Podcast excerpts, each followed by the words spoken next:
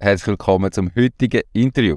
Mein heutiger Interviewpartner ist der Ramon Hampel, Gründer von der Hampel-Gruppe. Was sie genau machen, erzählt er gerade selber. Ich freue mich extrem auf das Interview und sage Hallo und herzlich willkommen zum Mach dein Ding Podcast. Erfahre von anderen Menschen, die bereits ihr eigenes Ding gestartet haben, welche Erfahrungen sie auf ihrem Weg gemacht haben und lade dich von ihren Geschichten inspirieren und motivieren, um dein eigenes Ding machen. Mein Name ist Nico Vogt und ich wünsche dir viel Spaß bei dieser Folge vom Mach dein Ding Podcast. Diese Podcast-Folge wird gesponsert von der Baluas. Bei der Baluas findest du alles rund ums Firma gründen. Sei das, wie man einen Businessplan erstellt, wie man die Mehrwertsteuer verrechnet, welche Rechtsform zu deinem Unternehmen passt. All diese Infos und viele weitere Kundenvorteile wie eine kostenlose Webseite findest du unter paloas.ch slash firma-gründen. Und übrigens, sie übernehmen auch einen Teil von deinen Gründungskosten. Alles auf paloas.ch slash firma-gründen. Hoi Ramon, schön bist du, wie geht's? Hallo Nico, danke für die Einladung. Ähm, ja, alles gut. Nicht so gut wie bei dir in Algarve, aber sicher gut, ja. Mal, mal, ähm. bei dir geht sicher auch gut. Ja. Hey, erzähl mal, Hampelgruppe, ähm, das klingt nach ganz viel. Ähm, was, was macht ihr genau? Was machst du genau? Genau, also die Hampelgruppe kennt man vor allem aus dem Baubereich. Wir haben Handwerker, sprich Maler, Gipser, Bodenleger, äh, Fassadisolationen, Oberflächensanierungen. Äh, wir bieten auch oft für Kunden, die sich nicht irgendwie mit zehn verschiedenen Handwerkern befassen bieten wir auch oft alles aus einer Hand an. Ähm, das da kennt man uns eigentlich auch recht gut, dass wir Gesamtverantwortung über mehrere Arbeitsgattungen übernehmen, weil wir halt die meisten wirklich in-house haben. Genau. Und äh, ja, so ein im Baubereich sind wir sicher nicht ganz äh, unbekannt. Genau. Äh, wie alt bist du jetzt? Ich bin 30. Ähm, auch schon, ja. Zeit ist gerannt. Du hast schon das Trio auf dem Rücken. genau, Zeit ist ähm, gerannt. Du hast die Firma von Null auf gestartet, ganz allein. Genau, ich habe mich mit 23 selbstständig gemacht ähm, als Maler. Ich habe ja Maler gelernt, habe Malermeisterschule gemacht, habe mich dann während der Meisterschule selbstständig gemacht und dann habe ich halt relativ schnell gemerkt, dass der Bedarf größer ist als nur Malen. Ähm, wir haben dann sehr schnell für unsere Verwaltung ein Gesamtpaket angeboten, also so bei Verwaltung ist Standard äh, wenn du irgendwie aus der Wohnung ausziehst. Oder so Standard ist Bodenschleifen versiegeln, äh, reinigen, eben noch ein bisschen Malerarbeiten, vielleicht noch ein bisschen Gipsen, so so. Und das ist eigentlich so das erste mhm. Gesamtpaket, das wir angeboten haben. Und aus dem heraus haben wir dann einfach mehrere Abteilungen gegründet, die halt immer gewachsen sind. Äh, auch eigenständig natürlich funktioniert. Also du kannst bei uns einfach anrufen und deine Küche streichen lassen. Oder du kannst bei uns anrufen und bringen Wiese und wir machen einen, einen Turm. okay. Ähm, also, wo du 23 bist, das ist in dem Fall erst sieben Jahre her, wenn du heute 30 bist. Ähm, damals ganz allein gestartet. Wie groß bist du heute, wenn es jetzt so Hampel-Gruppe, wie viele Mitarbeiter haben da über die verschiedenen Bereiche hinweg? Äh, Stand heute sind wir so 50 bis 70 Mitarbeiter, irgendwo so. Tendenz stark Aha. steigend. Ähm, aber wir wollen irgendwo dann schon die Regel schieben, dass wir irgendwie sagen, hey, max 100 oder so. Äh, ja, weil im Moment sind wir so ein bisschen, wir sind sehr, sehr stark gewachsen, äh, aber unsere Priorität ist, dass wir gesund wachsen können. Also nicht nur wachsen, sondern gesund wachsen. Das heißt, im Moment sind wir extrem unsere Proze äh, Prozesse am Optimieren, extrem Qualität überall äh, am Anpassen, schauen, hey, wo, was können wir besser machen, wie können wir unseren Kunden ein besseres äh, Angebot äh, bieten, was können wir verbessern. Und so, ist eigentlich die Devise, dass wir nicht nur groß sind, sondern dass wir wirklich auch äh, überall können uns verbessern können. Ah, das ist so, wenn, wenn man jetzt 70 äh, äh, Mitarbeiter nimmt, dann sind das quasi vom Start her 10 Mitarbeiter Wachstum pro Jahr, wo du da äh, Gas gehst. Äh, ist das so gewesen, oder äh, ist das so, man sagt ja häufig, es gibt so ein exponentielles Wachstum. Wie ist es bei dir gewesen? Hast du von Anfang an wirklich auf Wachstum äh, gesetzt oder ist das eher dann irgendwann mit Nein, gar nicht. Also ich habe angefangen, habe einen Kollegen von Anfang an eingestellt und unsere Devise war eigentlich immer das Zweite. Also wir bleiben Firma zwei. Äh, ja, kein Mitarbeiter ist wichtig, oder? Weil Mitarbeiter sind Fixkosten, die willst du ja nicht und äh, nun machen wir das Zweite. Gut. Äh, dann haben wir einen eingestellt, also drei, maximal nie mehr, eine mehr, drei, einfach nicht mehr, oder? Gut, fünf, nie mehr als fünf. Ja, nicht, also fünf ist jetzt wirklich, jetzt ist gut, mehr wollen wir nicht. Zehn, also kommt zehn, nie, wirklich, jetzt fertig, weißt? Und dann merkst du halt einfach so, gut, ich glaube so, ich habe allein zehn Leute gehabt, 10, 15, irgendwie so. Und dann habe ich halt relativ, also ich selber am Anfang auch oft noch mitgeschafft und dann irgendwann nicht mehr.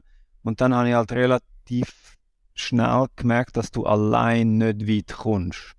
Also all meine Ziele, die ich mir damals gesetzt habe, hätte ich allein so nicht können erreichen was mich dann quasi dazu gezwungen hat, in Anführungszeichen, jemanden einzustellen noch als Projektleiter, also quasi der Geschäftsleitung rein. Und dann mhm. merkst du halt relativ schnell, ja gut, so ein Projektleiter braucht ja auch wieder selber zehn Leute. Und wenn du das so ein bisschen, gut, dann hast du einen, dann hat der wieder zehn Leute, aber dann machst du es weiter. Ja gut, was machst du? Ja gut, dann nimmst du halt nochmal einen Projektleiter. Gut, und dann füllst du halt der wieder auch wieder mit zehn Leuten auf. Was und dann machst du es weiter. Ja, was machst du? Ja gut, komm nochmal einen Projektleiter. Und so ist das dann äh, entstanden, wobei ich halt relativ schnell auch jedes Geschäftsfeld an einem Geschäftsführer quasi abgegeben habe. Der hat nachher seinen Projektleiter bekommen also ich habe einfach die Struktur anders gebaut, oder? Äh, Stand heute bin ich nicht mehr im Tagesgeschäft involviert, groß. Äh, jede Firma, also wir sind eine Holding mit verschiedenen Firmen drin. Äh, jede Firma hat eigentlich ihren eigenen Geschäftsführer, der hat seine Projektleiter, seine Mitarbeiter. Ähm, ich mache zwar schon ein paar Boote ab und zu, einfach weil es Spaß macht, aber äh, das Ziel ist eigentlich mehr, dass ich am Unternehmen arbeite und nicht im Unternehmen. Aber Bauen macht halt schon Freude und darum bin ich dann halt schon immer wieder, ach komm, ich, die mache ich jetzt noch. genau. ja. ähm, wie bist du damals darauf gekommen, ähm, dass du gemerkt hast, du musst jedes Geschäftsfeld einem Geschäftsführer abgeben, oder?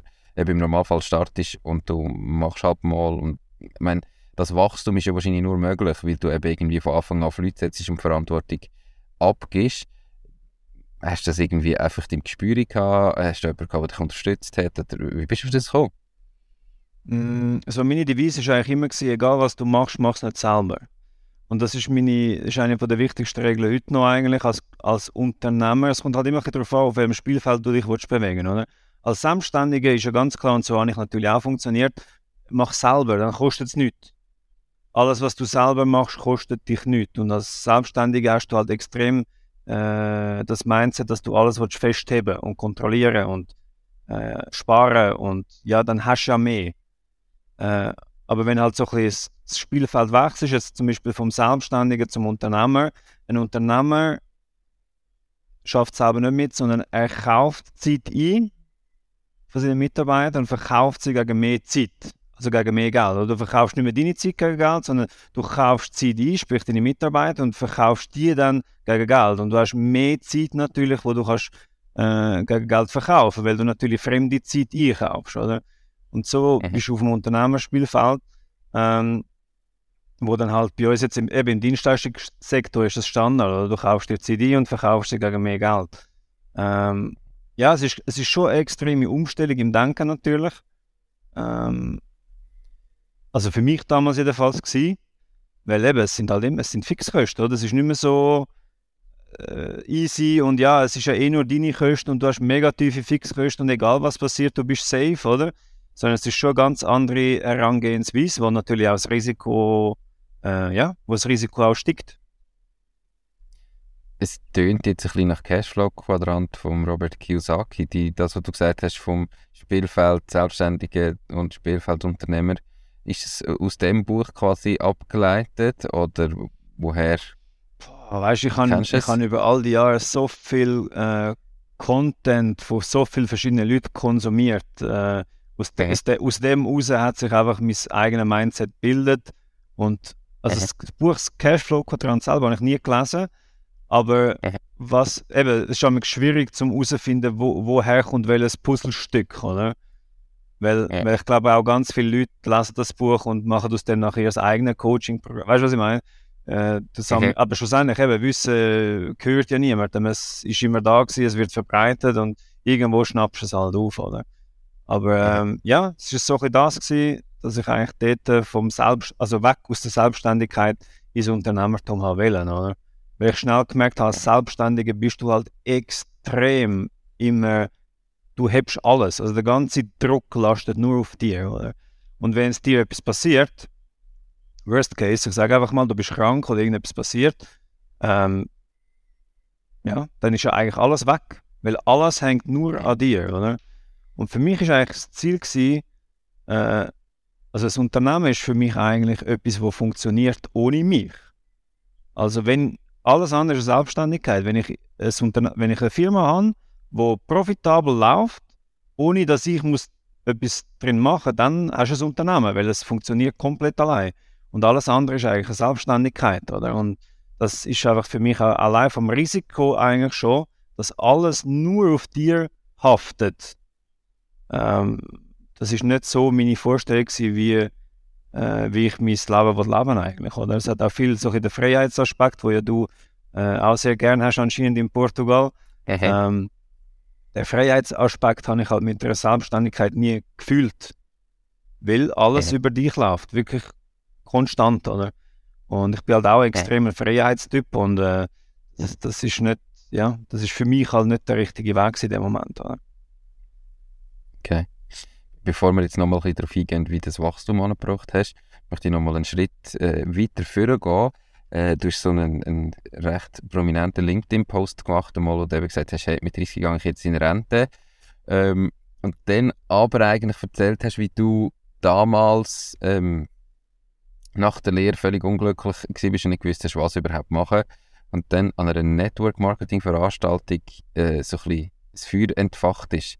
Niemals mal mit in den Prozess. Wie ist es dir da mal gegangen? Warum an einer Network-Marketing-Veranstaltung? Und, und, was ist nachher so in dir passiert? Ähm, also, ich sage mal so, vorher habe ich mir nie, also bevor ich, ich habe einfach meine Lehre gemacht oder habe ein paar Mal Lehre abgebrochen, weil ich ja nie genau gewusst habe, was ich machen wollte.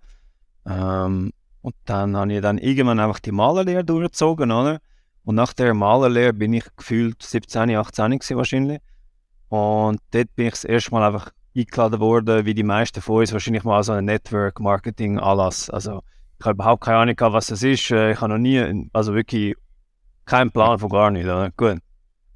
Und der Vorteil von Net Network Marketing ist halt, sie spielen mit deinen Emotionen. Oder? Sie sagen, hey, was willst du eigentlich im Leben?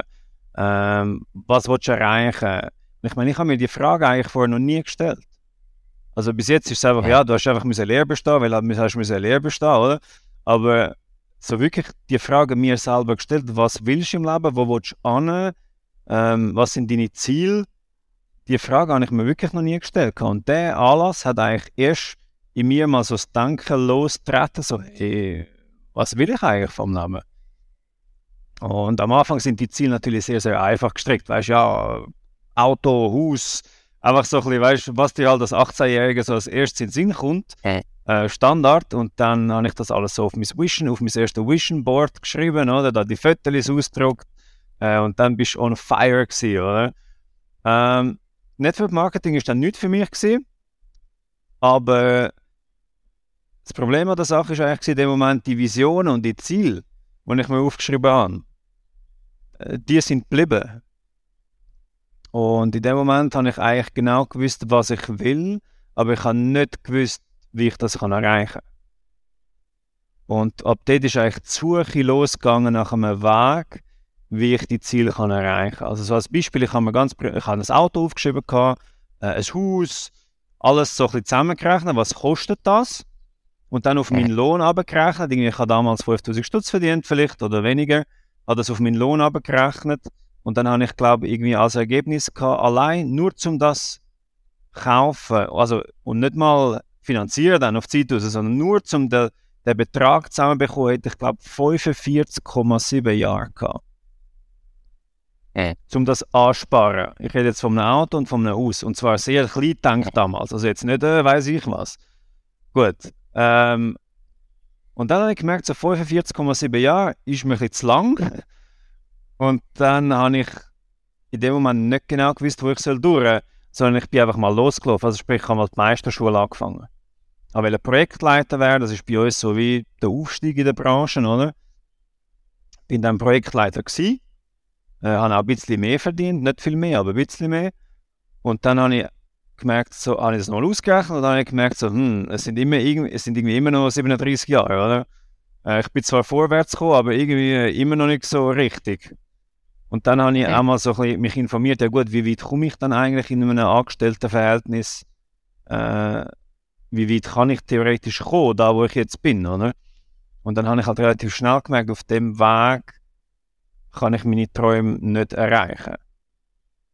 Und mein Ziel war auch immer, Projektleiter werden, darum habe ich Meisterschule angefangen und habe dann aber die Stelle nach einem Monat wieder gekündigt, weil ich halt dort schon sehr radikal war, wenn ich irgendwo gemerkt habe, hey, das ist der falsche Weg, habe ich nicht zuerst irgendwie zehn Jahre gebraucht, um das zu merken, sondern innerhalb von einem Monat wieder alles vorgerührt, alles wieder auf Null und dann überlegt so, ja, was soll ich machen? Und per Zufall bin ich dann so in die Selbstständigkeit gerutscht. Nicht mal, nicht mal wegen dem Verdienst damals, sondern einfach wegen, ich bin gerade arbeitslos dann wieder gewesen. Das Einzige, was ich auch können, war in dem Moment streichen gewesen. Und dann haben wir halt äh, einfach ein Haus gestrichen von einem, von, von einem Kollegen. Äh, seiner äh, Freundin, die Mutter, hat dann quasi äh, ihr Haus streichen, das haben wir dann gemacht. Und dann ist dann so, während dem Streich ist so die Idee gekommen, ja, wieso eigentlich nicht, oder? Also so selbstständig. Ja. Aber klar, null Beziehungen, null Erfahrung, null, null, also auch wieder alles komplett null, oder? Aber du hast dann auf jeden Fall den Schritt gewagt mit 23 in die Selbstständigkeit. Ähm, wie du gesagt hast, wie hast du gestartet? Wie hast du die ersten Kunden gewonnen, wenn du überall null gehabt hast? Ähm, was sind so, ich glaube, die allerersten Kunden sind häufig ja ich sage jetzt die allerersten Kunden außerhalb so vom Kollegen Mami oder weiß ich nicht was, sind immer so die, die schwierigsten Kunden zum gewinnen. Wie bist du da losgegangen? Eben irgendwie ja, spannend eine normale ja. Offertphase. Erzähl mal, Montag morgen, 7.00, mein erster Arbeitstag als Selbstständiger. Ähm, spezielle Situation, alle gehen arbeiten. Und du sitzt dort bei deinen Eltern die an deinem kleinen Bürotisch und denkst so, okay, und jetzt? Was mache ich weißt eigentlich? Weißt du, du bist selbstständig, dir sagt ja niemand, was du musst machen. Alle sind arbeiten und du bist dann einfach alleine ein und denkst so, okay, und jetzt, was soll ich machen? Und dann habe ich mal so Business-Kontakte bei Google eingegeben. Und das erste, was kam, war LinkedIn. Okay, habe ich mein LinkedIn-Profil erstellt dort. Äh, und ab dort habe ich dann eigentlich auch LinkedIn betrieben, jeden Tag ein bisschen.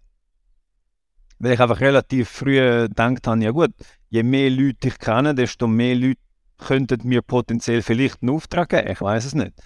Und dann einfach wirklich, also am Anfang wirklich eiskalt, einfach kalter gewesen. Gnadenlos, einfach jedem angerufen, wo mir irgendwie in den Sinn gekommen ist, äh, hey, wir sind da, äh, auch dort, wo ich gewohnt habe, der Stadt angerufen, hey, wir sind selbstständig.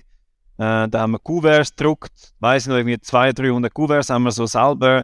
Es gibt noch so ein Video, ein altes Video von mir, wie ich an dem Tisch sitze und die Kuverts stempel mit dem Ramon Hampel Malergeschäftsstempel, oder?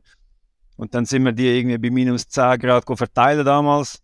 Und also das coolste Erlebnis war, wir haben wirklich, es war eiskalt, gewesen, wir haben die Kuverts von Hand in die Briefkästen da, weil verteilen lassen ist natürlich viel zu teuer damals. Selbstständig noch, wie vorher gesagt genau. hast, alles selber Wir haben all die Kuverts in der Nachbarschaft und überall die Kuverts reingerührt. Und es war wirklich mega kalt. Gewesen. Mein Kollege hat schon aufgehört, der ist heim. Und dann mag ich mich gut an die Szene erinnern. Ich habe bei einer Häuserreihe habe ich alle Kuverts verteilt. Und dann hat es noch so einen mega langen Weg dort hinten gehabt. Und dann hat es genau noch ein Haus gehabt. Also hast wirklich müssen recht weit laufen, oder? Und dann normalerweise alles in mir rein gesagt, hey, gehen wir heim, weißt, es ist, ist, ist eiskalt. Gehen wir einfach, oder? Meine Ohren sind wahrscheinlich schon fast weg gewesen. Und einfach so, irgendetwas in mir rein hat nicht, ich kann nicht können loslassen, oder? Ich kann müssen noch zu dem letzten Haus gehen und dreimal der Straße, von wo der Auftrag kam, oder? Aha. Es ist genau wieder die extra Meile, der extra Schritt äh, der Auftrag ist genau von dem Haus gekommen, wo ich nachher gekämpft habe, ja, soll ich noch dort hin oder nicht. Oder? Und das ist auch wieder so ein Erlebnis, wo ich gelernt habe, so, hey, mach einfach immer einen Schritt mehr als nötig, oder? Und das hat sich damals wirklich so ein bisschen eingebrannt. Okay, das heißt, der allererste Auftrag ist über äh, selber gedruckte Kuverts entstanden. Ja. Ähm, wie ist es weitergegangen von dort her? Ich meine, ein Auftrag bringt die äh, noch nie über die Runden. Ja, am Anfang lebst du wirklich halt von Auftrag zu Auftrag. Gell? Also jede Wohnung, die du bekommst, jedes Zimmer, jede Wand, jedes, in unserem Fall, oder, ist, ist extrem wichtig, weil es bestimmt wirklich, äh, ja, ob es weitergeht oder nicht. Und das ist halt dann wirklich extrem gewesen, weil wir haben kein Geld auf der Seite gehabt, wir haben auch keine Eltern oder sonst etwas gehabt, die uns hätten können finanziell unterstützen Und dann ist es bei uns halt wirklich ums Überleben gegangen. Und ich glaube einfach, wenn du den Abgrund siehst, äh, dann funktionierst du einfach. Egal, entweder habe ich Arbeit gehabt oder ich habe irgendwie 12 bis 15 Stunden Arbeit am Tag gesucht. Und wenn du am Tag wirklich 12 bis 15 Stunden Arbeit suchst, ja, dann findest du. Ja. Also wenn du wirklich dein Ja. Telefon nicht annimmst und 12 Stunden Kaltakquise machst, du findest. Irgendetwas findest, egal was, oder? Die meisten Leute haben ja dort Angst vor der Ablehnung. Angst vor einem Nein, gerade bei der Kaltakquise, Angst irgendwie dem, was anläutet, auf den Sack zu gehen. Und was hat bei dir dazu geführt, dass du einfach gesagt hast, ich mache das, ist mir gleich, ich Ja, ich muss überleben. will wirklich Ich muss meine Rechnungen zahlen. Es tut mir leid, wenn ich den Stress. Ich weiß es auch, aber ich muss meine Rechnungen zahlen. Weißt du, was ich meine? Ähm, es Ja. ist. Also, nein heisst ja nicht nein. Nein heisst jetzt vielleicht nicht. Vielleicht ein anderes Mal, weißt du? Äh, So ein bisschen so. Und wenn ich Ja. irgendwie 100 Mal Nein habe, aber einmal Ja, dann langt das ja schon zum Überleben. Also Ja. eigentlich keine Angst davon Nein. Nein heisst ja nicht Nein zu dir als Person, sondern einfach Nein zu dem Ja. Angebot oder Nein, ich habe jetzt gar keine Zeit oder Nein. Er sagt nicht Nein, du bist schlecht, du bist nicht wert. Und ich glaube, das Ja. ist der Fehler, den viele Telefonisten machen, dass sie das sehr persönlich verknüpfen, das Nein. Aber du musst es halt wirklich extrem neutral aus Business-Perspektive sehen und Nein ist nicht negativ, sondern Nein ist Nein und vielleicht ein anderes Mal. Oder? Ja, und jedes Nein bringt dich nachher zum Ja. Wenn du irgendwann einmal 100 Telefon gemacht hast und 5 Kunden, dann weißt du, jeder 20 sagt ja. Also ist jedes, jedes Nein nur ein Höckli. Okay, Ja, der klar. nächste. Und dann kannst du schön abhöckeln, wie sie wieder Ja, ja, ja, sagt. Oder? irgendwie funktioniert es immer, oder? Und du, wichtig ist einfach, dass du, du hast, dass du einfach die Leute wissen, du bist selbstständig. Sag's jedem, sag's allen und irgendjemand, ich meine, der braucht ja jetzt nicht jetzt die Dienstleistung, aber wenn er irgendwie sechs Monate auszieht und dann merkt er, oh, ich muss noch eine Wand streichen in unserem Fall, ähm, dann muss er einfach wissen, ah ja genau, der hat ja schon dreimal angerufen und hat gesagt, dass er selbstständig ist und dann bekommst du vielleicht die Wand, oder? So ein bisschen so, ja. Wie, wie lange ist es gegangen, bis du die, äh, deinen Lohn von vorher, den du als Projektleiter gehabt hast, dann als Selbstständiger wieder verdient hast? Oder wie viel im Monat hast, hast du mehr verdient wie vorher als Angestellter? Das war direkt so. Gewesen. Also im ersten Jahr habe ich eigentlich äh, das schon drin gehabt als Projektleiter, den Lohn. Und ab dort ist es eigentlich, äh, also es ist halt anders, gell? Es ist nicht mehr der Lohn halt. Also Lohn habe ich mir persönlich, also am Anfang, wenn du selbstständig bist, klar, es kommt alles auf dein private Konto. Äh, wir haben ja dann im 19. haben wir die AG gegründet. Und ab dort habe ich eigentlich 5000 Stutz Lohn gehabt und das habe ich eigentlich bis heute, also die 5000 Franken Ja. langen mir völlig. Das ist recht viel für mich, weil ich bin halt nicht so, ich gebe halt nicht so viel aus. Vielleicht habe ich zu wenig Zeit, ich weiß es nicht. Aber ähm, ja, ab dort ist es dann halt, irgendwann ist es halt nicht mehr Lohn, sondern es ist Teil vom grossen Ganzen. Oder? Weil wir haben halt, zum den grossen Wachstum anlegen, haben wir komplett alles immer wieder re reinvestiert. Oder? Ja. Eigentlich jeden Franken, den wir verdient haben, wieder reingerührt. Also das heisst, du verdienst 5000 Franken im Monat ähm, und nicht irgendwie dann Ende Jahr dafür noch eine riesige Dividende oder so, sondern du investierst alles in dein Unternehmen und bist zwar Inhaber von dem Unternehmen, wo halt einen, einen gewissen Wert hat, aber liquid für dich selber bist du wirklich 5000 Franken im Monat. Also auf meinem Konto habe ich, glaube heute gesehen, 213 Franken habe ich noch. Ähm, was haben wir für ein Datum? Ja, es wird wahrscheinlich relativ knapp. Vielleicht muss ich, vielleicht, vielleicht muss ich da den Chef fragen, ob er mir noch ein bisschen aushilft. Aber, aber ähm, ja, es kommt halt darauf an, oder? Ich investiere auch, äh, ich bin auch zum Teil auf der Investorseite, das heißt, du tauschst nicht Zeit gegen Geld, sondern machst mit Geld mehr Geld. Ähm, dort ist natürlich, wir haben ja eine Firmengruppe und dort hat es natürlich, äh, dort investieren wir auch und ähm, ja, aber ich für mich persönlich fahre mit, in, mit sehr, sehr wenig Geld unterwegs und äh, das ist für mich auch so ein bisschen, äh, ja, also eben, wie gesagt, ich gebe halt auch nicht mehr aus, ich brauche, brauche auch nicht viel mehr. Also. Jetzt hast du aber damals ja gesagt, gerade dein erste Vision Board, oder? Das sind alles materielle Sachen drauf gewesen, das Haus, Auto und so weiter. Wie haben sich deine Ziele in der Zwischenzeit verändert? Ich meine, wenn du jetzt würdest wählen mit einer Firma mit 70 Mitarbeitern, könntest du relativ schnell sagen, erstens sowieso, äh, das Haus könnt ihr ja selber bauen und das Auto ist dann Peanuts dagegen. Ähm, wahrscheinlich hast du im, im, Unternehmen eine Fahrzeugflotte, die deutlich grösser ist, nehme ich an. Ähm, wie haben sich deine Ziele verändert auf dieser Ebene? Also ich habe mir die Ziele alle erfüllt. Ich habe mit 26 damals habe ich mein Traumauto gekauft. Ähm, ha Was ist für eins? Äh, ich habe mir damals den S63 Coupe gekauft.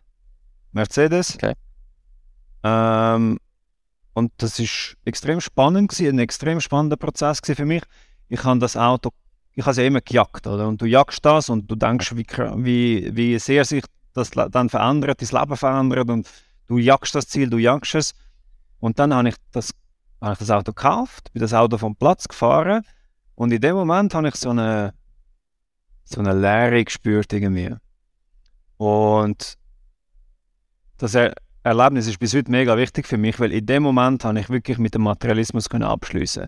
In dem Moment habe ich eigentlich tief innerlich für mich verstanden, so egal wie viele Autos ich kaufe, egal ob ich jetzt noch zehn mehr von denen kaufe, ob ich jetzt noch drei Helikopter kaufe, es wird mich nie erfüllen.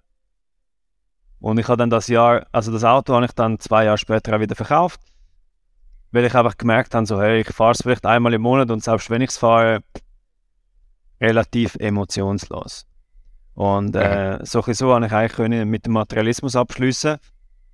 Mega wichtiges Erlebnis. Ich würde es immer wieder machen, weil hätte ich das Auto nie gekauft, würde ich heute nur denken, ich brauche es. Mhm. Und das ist eine der wichtigsten Erfahrungen gewesen, so in dem Bereich für mich. Ähm, ja, und mittlerweile eben, egal welches, weißt, allgemein Material löst halt in mir innen nichts mehr aus.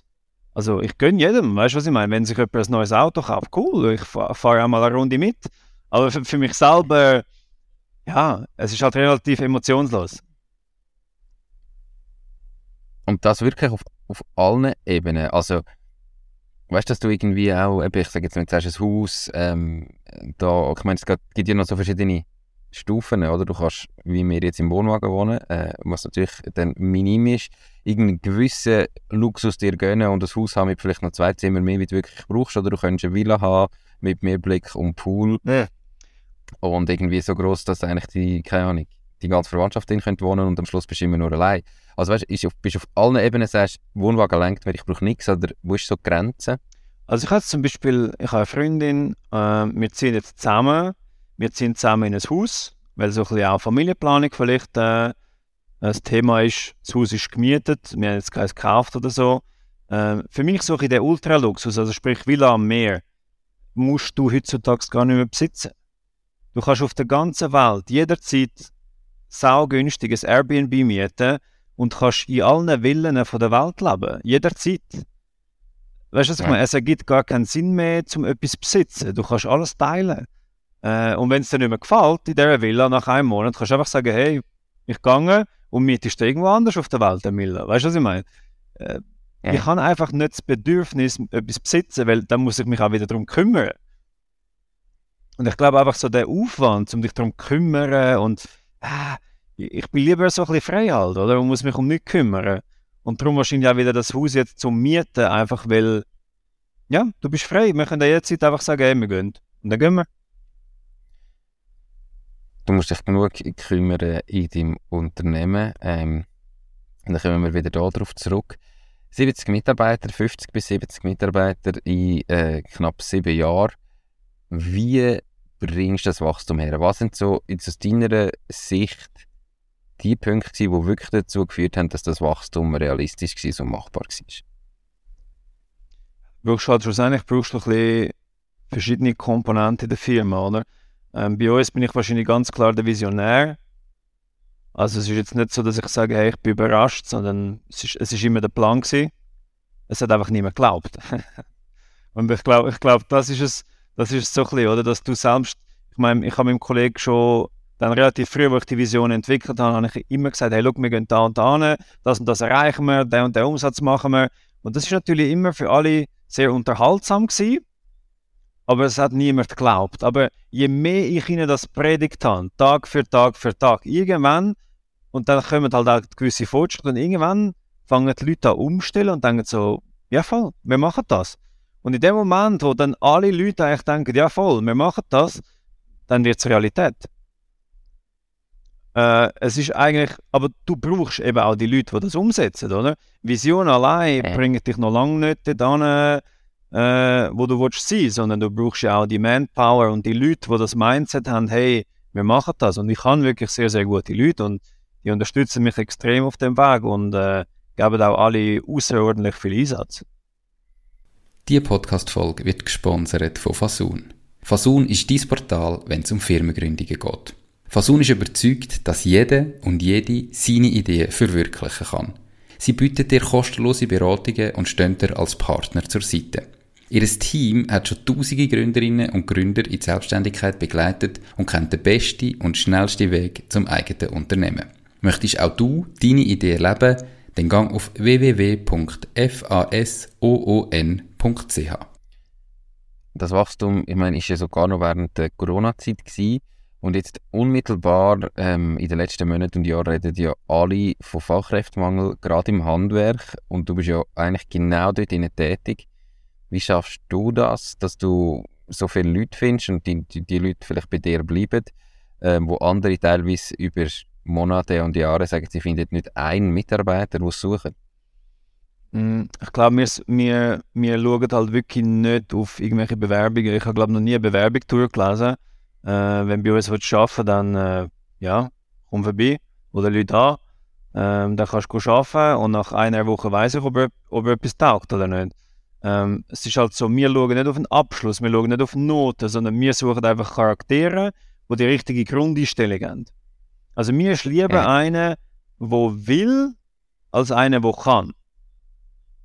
Weil einer, ja. der nur kann und nicht will, er kann noch so gut sein, aber du bringst ihn nicht auf Performance, weil er eigentlich ja. nicht will. Aber einer, der extrem große Willen hat, aber nicht viel kann, das kannst du relativ schnell aufgleisen, weil er will ja unbedingt. Das heißt, du kannst ihm alles beibringen äh, innerhalb von sehr kurzer Zeit und er ist sehr motiviert und er bleibt auch einfach in deinem Unternehmen, weil er die Grundeinstellung hat, von wollen arbeiten, wollen dabei sein, wollen mitmachen. Und wir schauen halt einfach extrem auf den Grundcharakter. Will er? Ist er motiviert? Hat er Freude am Morgen zum Aufstehen und zum Arbeiten kommen? Und von diesen Leuten gibt es extrem viel, wo halt keinen Schulabschluss haben oder wo vielleicht schlecht Deutsch können oder wo ja, aber ich glaube, wir schauen halt wirklich nur auf den Grundcharakter und wenn der passt, dann kannst du ihm alles beibringen und das wäre unglaublich gute Mitarbeiter. Also äh, ja. ich meine, nach, nach, wenn er wenig kann, aber will, nach zwei Jahren bei uns kann er alles und dann könnte er theoretisch wahrscheinlich in fast jeder Firma arbeiten, oder? Ähm, aber die Leute sind dann meistens schon so verbunden mit unserem Unternehmen, äh, wir haben sehr wenig Fluktuation. Also sind das dann auch wie, also, dass, dass du ihnen, sind es vielleicht Leute, die irgendwie das Gefühl haben, sie kommen nie eine Chance über und sich manchmal ein bisschen ungerecht behandelt fühlen und gerne würden und du dann auch der bist, der ihnen jetzt die Chance gibt und durch das nur schon, durch das eine mega Dankbarkeit und Loyalität um ist? Würde ich schon so sagen, ja. Also auch bei den Lehrlingen haben wir extrem, wir haben Flüchtlinge, wir haben äh, Leute aus der Sekt C, die vielleicht, die vielleicht ultra schlecht sind in der Schule aber ich meine, ich brauche keinen brauch kein Schüler. Also weißt du, wenn jetzt jemand unglaublich schlecht ist in der Schule, ja, vielleicht ist er einfach unglaublich schlecht im Stillsitzen. Und dann ist er ja genau richtig für mich. Weil bei uns, bei uns muss er alles andere als stillsitzen.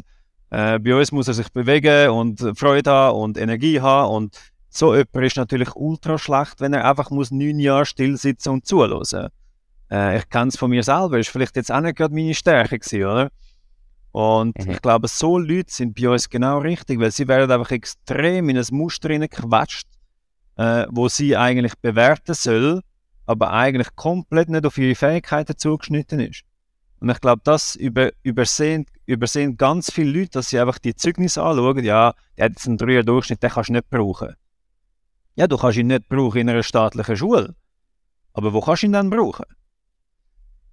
Und ich glaube, das ist so ein der Unterschied, dass du dir überlegst, hey, vielleicht, kannst du, vielleicht ist ja genau das, was dort seine Schwäche war, ist da innen seine Stärke. Und das hat sich extrem oft bewährt. Und wir haben Leute mit EFZ-Abschluss. Also nicht EBA oder so, sondern die haben wirklich einen EFZ-Abschluss und die sind früher ultra schlecht in der Schule gewesen. Mhm. Und dann bringen sie dort an das ist deine eigene Erfahrung, die zu dem geführt hat. Also bist du auch ein schlechter Schüler gewesen, der irgendwie in der Schule nicht können performen, wo irgendwie in dem Setting falsch war? Oder weißt, wie kommst du überhaupt auf die Idee, das so durchzuführen und irgendwie zu sagen, von Anfang an habe ich auf das Zeugnis geschaut? Ich weiß nicht, für mich ist es halt wirklich, hat sich das immer sehr natürlich angefühlt. Ich kenne es halt auch von mir, oder? Schule ist für mich auch immer mega schwierig gewesen. Ich bin so ein Mensch gewesen, ich habe immer einen Grund gebraucht, um etwas zu machen. Ähm, und wenn jetzt du mir da irgendwie den Satz von Pythagoras beibringen äh, ist mir das einfach nicht inne, wieso ich das lernen soll. Ich, ich habe es nie verstanden. Und wenn, wenn ich kein Warum kann, dann bin ich nicht in Bewegung gekommen. Und dementsprechend auch ein sehr äh, überschaubarer Schüler. Ähm, und ja, so so von mir selber halt. Und bei mir ist es halt auch so gewesen, in dem Moment, wo ich geschmeckt habe, hey, da habe ich eine Chance, dort bin ich einfach aufgegangen und habe wirklich alle anderen outperformed. Und es ist auch heute noch so, also wenn ich irgendwo in einer Schule sitze, ich nehme genau das mit, ich meine, jetzt bin ich ja wieder in der Schule, ich nehme genau das mit, wo ich jetzt gerade denke, dass ich kann brauchen und alles andere, ja, interessiert mich halt nicht und das ist bis heute so. Du hast 30, du hast eine Firma aufgebaut in den letzten sieben Jahren mit 50 bis 70 Mitarbeitern und wie du sagst, du bist jetzt wieder in der Schule. Was für eine Schule machst und warum? Äh, Jetzt könntest du ja sagen, hey, äh, ich habe es eigentlich geschafft, ich, ich habe alles erreicht, mit bis, bis, bis 100 Mitarbeiter wenn wir weiter, wenn wir eh nicht. Wobei, wenn es dann so weit ist, wird du wahrscheinlich auf 200, so wie es bis jetzt immer war, aber gleich. Ähm, warum gehst du nochmal in die Schule und investierst auch die Zeit nebenan? Ich mache jetzt den Immobilienentwickler. Ähm, das Ziel ist, dass wir unser Immobilienbusiness ausbauen mit dem. Äh, klar, du bist nachher nicht Immobilienentwickler, aber solches Grundfachwissen auch dazu noch holen und dann nachher mit anderen Experten zusammenarbeiten. Ähm, ja, für mich ist Schule etwas, mittlerweile etwas sehr Positives. Ähm, du kannst einfach Wissen holen, du hast den Austausch, äh, du holst neue Eindrücke. Und ich bin halt so ein Mensch, ich kann sehr gerne neue Sachen. Also ich, ich finde das einfach alles spannend und ich habe immer gerne neu. Ich ziehe jetzt auch in einen anderen Kanton, ich bin auch wieder komplett neue Umgebung. Ich liebe einfach das Neue, das äh, Frische. Ich kann wieder forschen, ich kann wieder herausfinden. Äh, ja, und das ist für mich einfach sehr, sehr spannend. Das ist so ein Prozess, äh, lebenslanges Lernen. Es hört nie auf. Ich glaube, es wird nie der Punkt kommen, wo ich einfach sage dann so, hey, jetzt ist fertig.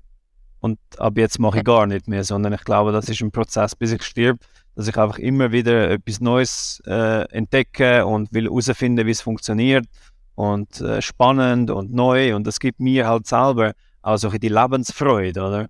Auch in den Grund, so Jugend, Jugendforscht, oder? Du bist einfach kannst wieder dich austoben auf einem neuen Spielfeld, alles ist neu, du hast überhaupt keine Ahnung zum Teil, wie es funktioniert. Und erst dort werde ich wieder äh, aktiv. Ich bin halt nicht so der Typ zum Abarbeiten, so ja, das kann ich, das kann ich, sondern ich habe immer gern neu und unbequem und das, das macht mir schon Spaß, ja. Auch eher der Unternehmertyp wie der Managertyp in dem Fall. Also du bist früher Geschäftsführung in dem Sinn können abgeben und, und musst nicht so mich muss freilassen. Ich bin der Typ, ich muss aus und die Welt erobern, dann bin ich glücklich. Äh, sobald ich irgendwelche Prozesse muss abarbeiten und jetzt eigentlich quasi das klar wäre, so ab jetzt bin ich da und du einfach meinen Job abarbeiten, ähm, das ist nicht mein Naturell. Dort bin ich unglücklich. Ich muss raus, ich muss die Welt erobern, ich muss neu, ich muss äh, es spielt keine Rolle, was es ist. Es ist einfach neu, es ist spannend. Ich, ich muss halt auch aufpassen, dass ich nicht jeden Tag wieder anfange, neue Firmen zu gründen, weil es ist einfach so mein Naturell, aber es ist natürlich auch nicht, du musst dich natürlich schon fokussieren, auch musst auch Zeit haben für die Unternehmen, die du hast. Äh, ja, und jetzt so der Immobilienbereich ist natürlich etwas, wo sehr nah bei uns ist äh, und trotzdem aber neu ist und uns ergänzen wird, dass wir auch unsere ja, Projekte können realisieren selber realisieren oder mit anderen und es ist spannend. Und das Ziel ist natürlich auch, eigene, unser eigener Auftraggeber werden irgendwann durch den Kreislauf anschließen. Oder? Wo sind ihr denn jetzt mit der Firma sesshaft und woher zügelst du? Wir haben einen Standort in Zürich und einen Standort in Zug in Bar und ich ziehe jetzt auf Zug. Ich bin jetzt, Von Zürich. Genau, ich bin jetzt 30 Jahre in Zürich gewesen. Äh, jetzt ziehe ich auf Zug. Auch das ist sehr spannend ja. für mich, oder? Ich kenne eigentlich niemanden in Zug. Aber äh, ja, jetzt, ich bin da zuversichtlich, dass ich relativ schnell Leute wird kennenlernen äh, Ja. Ist halt auch wieder spannend, so. oder? Neues, bist irgendwie, hast mhm. ein neues Fitnesscenter, kennst niemanden, hast eine neue Umgebung, alle, kannst alles neu entdecken. Äh, ja, freue mich wirklich sehr darauf, ja. Cool. Aber du musst in dem Fall schon auch die Nähe zum Unternehmen brauchst. Du gehst ins Büro arbeiten, du schaffst nicht von daheim aus, sondern du bist schon vor Ort. Ähm, und das ist auch nötig. Das ist mir einfach sehr wichtig. Also es geht ja nur schon darum, wenn du jetzt einfach mal am Morgen kommst und dann sitzt einfach mal 10 Minuten in, in die Büros von deinen Mitarbeitern. Du musst gar nicht sagen, sitzt mal 10 Minuten hin und hörst mal, wie sie telefonieren, wie sie reden, was sie machen. Äh, Ähm, schon dort spürst du relativ schnell raus, wie es deinen Leuten geht. Ähm, und dann kannst du vielleicht noch ein reden, dann hörst du relativ schnell, hey, gibt es irgendwo ein Problem? Äh, kann man etwas verbessern? Wie, wie fühlen sich die Leute? Wie ist die Stimmung? Weißt du, so die Nähe, die, die suche ich natürlich, wenn ich da bin, suche ich die enorm und will ein bisschen das Leben von meinen Mitarbeitern immer einfacher machen, oder? Sei das mit neuen Prozessen, sei das mit Tipps, sei das mit äh, was auch immer. Genau. Aber es, es, also, ich habe jetzt auch zwei Wochen in die Ferien und ich mich, also ich fliege jetzt am Freitag fliege ich auf Afrika. Mein Geschäftshandy bleibt da. Ähm, es läuft, also ich schaue dann wieder, wenn ich zurückkomme.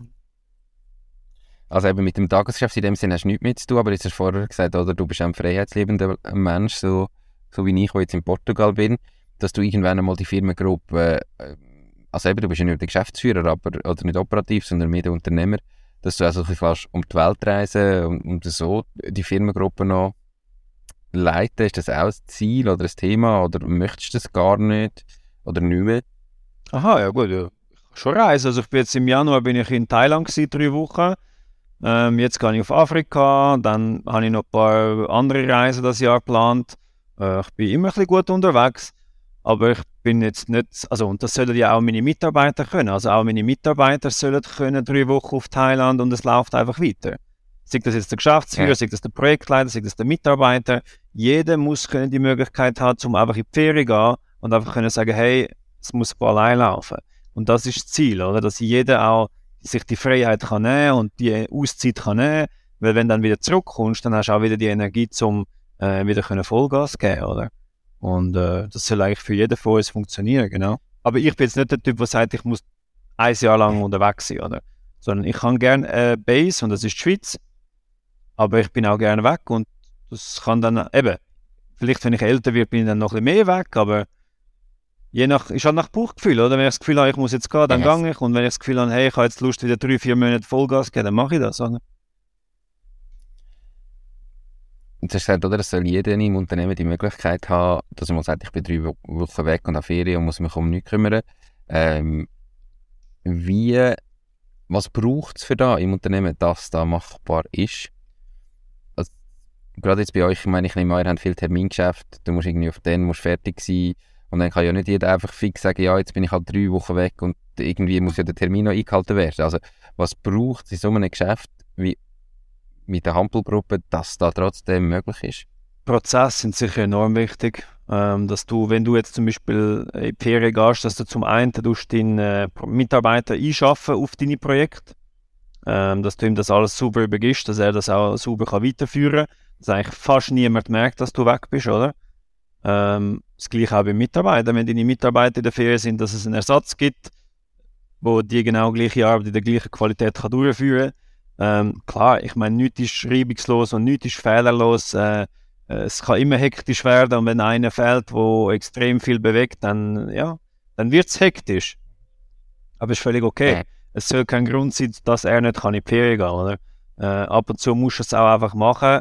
Ähm, und ja, die anderen müssen dann halt ein bisschen mehr und ist dann halt ab und zu wirklich äh, nicht alles 100%, aber es ist egal, weil jeder Mitarbeiter braucht die Pause, jeder Mitarbeiter muss können die Möglichkeit haben, auch Geschäftsleitung vor allem, äh, die Ferien zu nehmen und nicht müssen am Strand liegen und die ganze das Telefon in der Hand haben, oder? Ähm, das ist mir schon sehr, sehr wichtig, dass jeder sich die Auszeit kann nehmen und äh, wir sind alles Menschen, jeder braucht Pause und ja, und wahrscheinlich, wenn jeder Mitarbeiter ja weiss, er hat die Möglichkeit auch und bei ihm funktioniert es auch, dann ist auch jeder bereit, in dem Moment, wo halt jemand anderes fehlt, ein bisschen mitzumachen und einzuspringen. Du bist angewiesen, weil du weißt genau, wenn du gehst, muss er schauen und umgekehrt, oder? Es ist ja, du, okay. es, ihr wechselt euch ab und das ist ja genau das, oder? Dass du eigentlich dann seine Projekte übernimmst und er dann deine und so sind die gegenseitig aufeinander angewiesen und das ist natürlich auch extreme Teamarbeit wieder gefragt, oder? Aber die Teams, die sich, wo immer zusammen, also sind ja immer die gleichen Teams, die immer zusammen arbeiten und die haben sich extrem gut eingeschafft und äh, ja, die kennen eigentlich im Normalfall kennen die auch gegenseitig mehr oder weniger ihre Kunden. Es ist jetzt dann meistens nicht so ein komplettes neues Geschichte dort steht, sondern man kennt sich und äh, mhm. Spannend.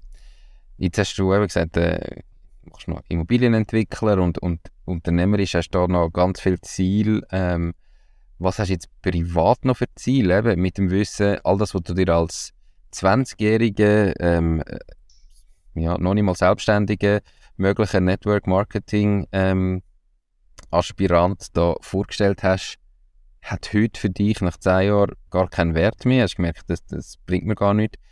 Ähm, Materialismus hast du irgendwie abgeschworen. Was sind privat noch deine Ziele vom Leben? Was macht dich privat glücklich? Woher möchtest du trotzdem noch? Also ich habe natürlich die letzten sechs Jahre schon extrem durchgekastelt, in Anführungszeichen. Ähm, habe extrem wenig Zeit für mich selber gehabt, habe auch extrem wenig äh, Achtung gegeben auf meine Gesundheit teilweise. Ähm, die nächsten zehn Jahre will ich einfach so oft wie möglich mich gut fühlen. That's it. Ich möchte mich eigentlich glücklich und dankbar fühlen und das einfach so oft wie möglich. Äh, das heißt, ich mache einfach dann so oft wie möglich das, was mich irgendwie äh, glücklich macht oder entspannt oder was auch immer. Äh, ich will mehr Zeit für mich selber nehmen. Eben, ich ziehe mit der Frau zusammen, dort ist so ein Familienplanung, so ein bisschen der Abschnitt vom Leben, oder? Aber das Ziel ist sicher, einfach so oft wie möglich das machen, was du gerne machst, so oft wie möglich Spaß haben. Irgendwann ist es vorbei, vielleicht in 50 Jahren, vielleicht heute. Äh, und einfach so auf dem Weg auch, ja, einfach versuchen, so oft wie möglich mich selber glücklich zu fühlen, die Menschen in meiner Umgebung glücklich zu machen, geben, zu bekommen. Und äh, so, so stelle ich mir das vor, ja. Aber sicher auch mehr Rücksicht auf mich selber du schon ganz gezielt wie die Momente, wenn es dir jetzt gut geht, wenn du dich mal mega gut fühlst, ähm, analysieren und dir überlegen, warum geht es mir jetzt gut? Wie kann ich mehr von dem haben? Also weißt, machst du das wirklich dann so, ah krass, jetzt fühle ich mich jetzt glücklich oder mega dankbar. Was hat eigentlich zu dem geführt, dass du das kannst replizieren? Machst du das wirklich so aktiv? Ist das eine aktive Arbeit? Ja, das ist brutale Arbeit. Ich glaube, etwas vom Wichtigsten ist, also etwas vom, vom äh, wie soll ich sagen, etwas vom etwas, was du nie kannst aufhören eigentlich, oder für mich im Moment das Schwierigste war so die Achtsamkeitsprozess, oder? Äh, von dem Tunnel, wo du ja eigentlich die ganze gefahren bist, ohne jegliche Achtsamkeit, äh, wo du ja eigentlich in Anführungszeichen auch viel verpasst, weil du halt den Moment gar nicht kannst wahrnehmen äh, zurückzukommen zu so einem kindlichen Verhalten, sage ich mal, wo du relativ achtsam bist, präsent bist, äh, all die schönen Sachen, all die kleinen Wunder von der Welt um dich herum auch kannst erkennen und ich glaube, das ist für mich so ein der, äh, jetzt im Moment so ein der Prozess, wo ich gegangen Zum Beispiel gestern äh, hat es in Schlier einen mega schönen Regenbogen gehabt, äh, gefühlt über ganz Schlier drüber. Und dass du halt einfach, einfach anstehst und einfach den Regenbogen mal anschaust, zum Beispiel. Einfach mal drei Minuten Regenbogen anschauen, weißt du, was ich meine? So etwas wäre früher äh, null, also keine Chance. Du laufst dran vorbei, Fokus, Ziel, Ziel, Ziel, Ziel. Aber das Problem ist, wenn du nicht aus dem Tunnel rauskommst, bist du auf einmal 70 und hast all die Wunder um dich herum gar nie gesehen. Und ich glaube, um das geht es ein bisschen, dass man, es passiert jeden Tag Wunder, aber ich glaube, es geht ein bisschen darum, dass du sie auch wirklich kannst erkennen und sie auch als das sehen und als das schätzen, als das fühlen. Und das ist so der Prozess im Moment aus dem Tunnel, emotionslosen Tunnel raus, wieder zurück in die Emotionen, zurück in die Achtsamkeit und so überhaupt die Gefühle von Dankbarkeit, von Zufriedenheit etc. können wieder entwickeln. Oder? Mega spannend. Wie schaffst du den Spagat von eben Privatleben zu Unternehmertum, ähm, dass das irgendwo jetzt sagst, aus dem Hustle rauskommt, dass eben nicht ständig wieder nur schaffst, sage ich jetzt, sondern dass irgendwie privat die Zeit kannst nehmen. Wie ganz konkret machst du das? Äh, ist auch ein Prozess im Moment. Äh, ich habe das noch nicht zu 100% gelöst. Ich habe natürlich jetzt auch so ein bisschen, äh, ich versuche jetzt mit einem, äh, mit einem Coach das angehen, zum Beispiel. Äh, ich bin so ein bisschen dran, die Prozesse eben so ein bisschen wahrzunehmen, zu überdenken, schauen, hey, wie kannst du das, äh, zum Beispiel, ich gehe halt relativ schnell wieder in den Tunnel rein, oder? Weil ich, ich habe ja die letzten sechs Jahre nichts anderes gemacht, logisch. Also weißt du, auf einmal ist Montag, bumm, Donnerstag und ich denke, wow, so, weißt, und okay. dann merkst du, oh, ich glaube, ich kann ich es wieder schleifen lassen, oder? Und so ein aktiv die Prozesse jetzt einbauen, auch in den Alltag, oder? Ähm, das ist etwas, was mich jetzt sicher das Jahr extrem wird beschäftigen. Wirklich gelöst habe ich es noch nicht. Aber äh, ich bin sehr zuversichtlich, dass es irgendwie möglich wird sein. Aber ich, ich tendiere im Moment wirklich so bisschen, dass es extrem viel mit Achtsamkeit zu tun hat. Dass du wirklich kannst, auch während dem Tag, auch während dem Business, auch während dem, dass du trotzdem kannst immer wieder ein bisschen schnell anhalten, achtsam sein, den Moment wahrnehmen und dann wieder etwas anderes machen. Oder? Und so in diesem Prozess bin ich ein bisschen am herausfinden im Moment. Ähm, ja, ich habe natürlich zwei Handys, wie du siehst. Das eine ist Geschäft, das andere ist privat. Das habe ich von Anfang an schon gehabt, das ist ein sehr wichtiger Punkt. Du kannst symbolisch das Geschäft einfach weglegen und hast nichts mit Business zu tun. Das heißt, du hast ein Handy, wo dich wirklich nur deine privaten Ängste Leute erreichen. Äh, und dann bist du einfach im Privatmodus. Und Geschäft kann dich gar nicht erreichen, egal was ist. Und das ist extrem wichtig für mich, dass ich wirklich einfach den Cut mache. Und ich meine, wenn du zwölf Stunden präsent bist, äh, das langt und alles, was dann, ja, das kommt dann halt am nächsten Tag. Also, weißt du, was ich meine?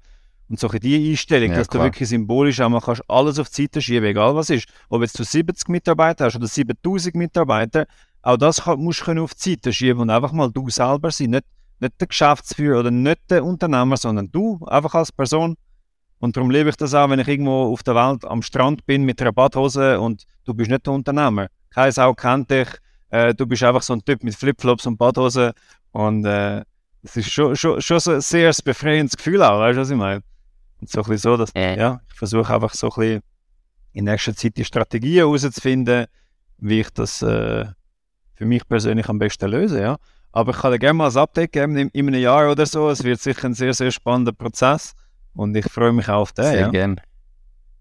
Da tun wir äh, doch gerade noch den Termin für nächstes Jahr die Podcastaufnahme planen. äh, sehr, sehr gerne das Update.